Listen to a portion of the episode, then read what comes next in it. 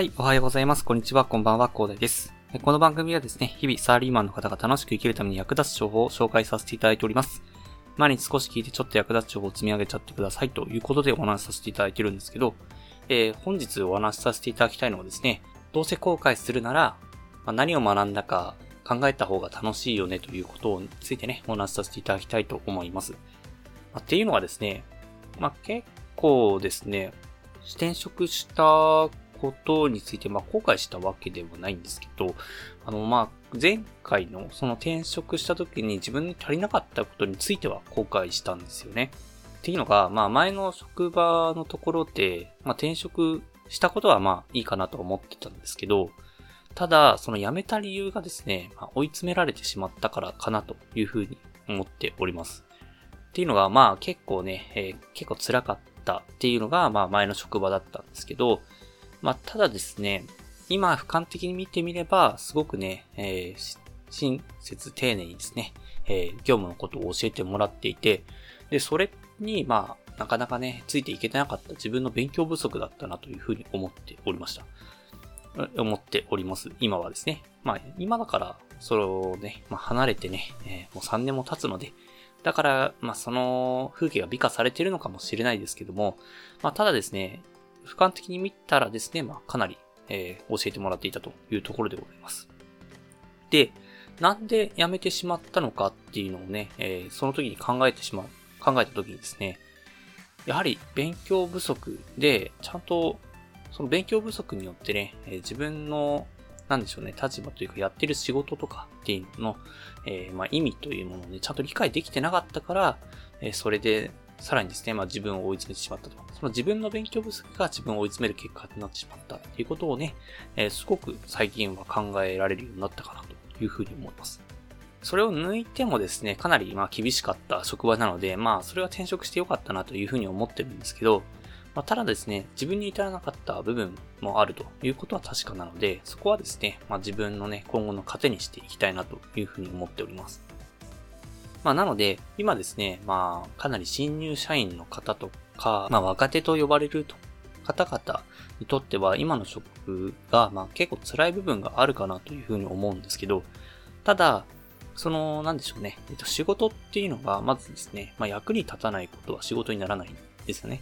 なので仕事である以上は、あの、役に立っているっていうことをね、まずね、今お伝えさせていただきたいのと、でそれをなんか役に立っているのかっていうふうにね、えー、ま、思い込んでしなんか悩んでしまうっていうのは、多分勉強不足なんだなというふうに私は思っております。っていうのがですね、まあ、ちゃんとですね、どういうものの流れでっていうのを、ちゃんと理解できてなかった経験があるからなんですよね。なので、まあ今後ですね、まあいろんなことで後悔することあると思います。結構、ああ、あれやってしまったなと。で、ただですね、私の今回のその、転職した時の辞めてしまった原因をね、えー、考える時みたいに、なんで辞めてしまったかというのをですね、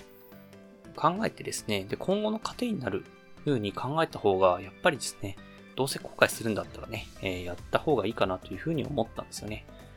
一応それの忍耐力のなさについては後悔しているので、で、今はですね、それを糧にしてね、自分のできることっていうのを毎日先生がやっているんですけれども、まあ、なので、どうせ後悔することっていうか、まあ後悔すること結構あると思います。まあただですね、それでね、えー、結局、その、なんでしょうね、なんか結構精神的に病んじゃう人って、それで何回も何回も思い悩んじゃうから、その思い悩んじゃう、その自分のその考え方で結局精神的に追い詰められるらしいんですよ。なので、まあ、とりあえずやってしまったことはやってしまったっていう後悔はとりあえずあると。で、それで、それから何を学んだかっていうのを次に考えた方がいいのでね。あの、後悔しても何も生まれないので、なので、糧になるようなものっていうのをまず考えた方がいいということがあります。まあ、ぜひね、えー、皆さんもですね、結構後悔することあると思うんですけど、まあ、あんまり思い悩まずにですね、えー、自分の糧にするっていうことを考えてですね、まあ、楽しくですね、まあ、次に活かせると。私はこれをやったから、これだけ、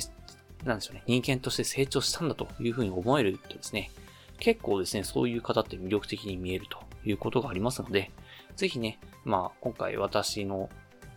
まあ、深く、まあ、3年前のことをね、思い悩みながらですね、えっ、ー、と、まあ、現在まで生きてきたあの、経験ですので、まあ、なかなかね、こんなロン、長いスパンでね、考えることもないと思いますので、ぜひね、皆さんの役に立てればなと思いましてね、本日お話しさせていただきました。はい。はい。ではね、最後にお知らせだけさせてください。この番組ではですね、皆さん困ってる悩みとか話を教えないようなど随時募集しております。コメント欄に Twitter の DM などでどうしよう送ってください。Twitter とかのリンクは概要欄に貼っておきます。でですね、私はヒマラヤというプラットフォームで配信させていただいております。ヒマラヤがですね、スペルが HIMALAYA でヒマラヤとなっております。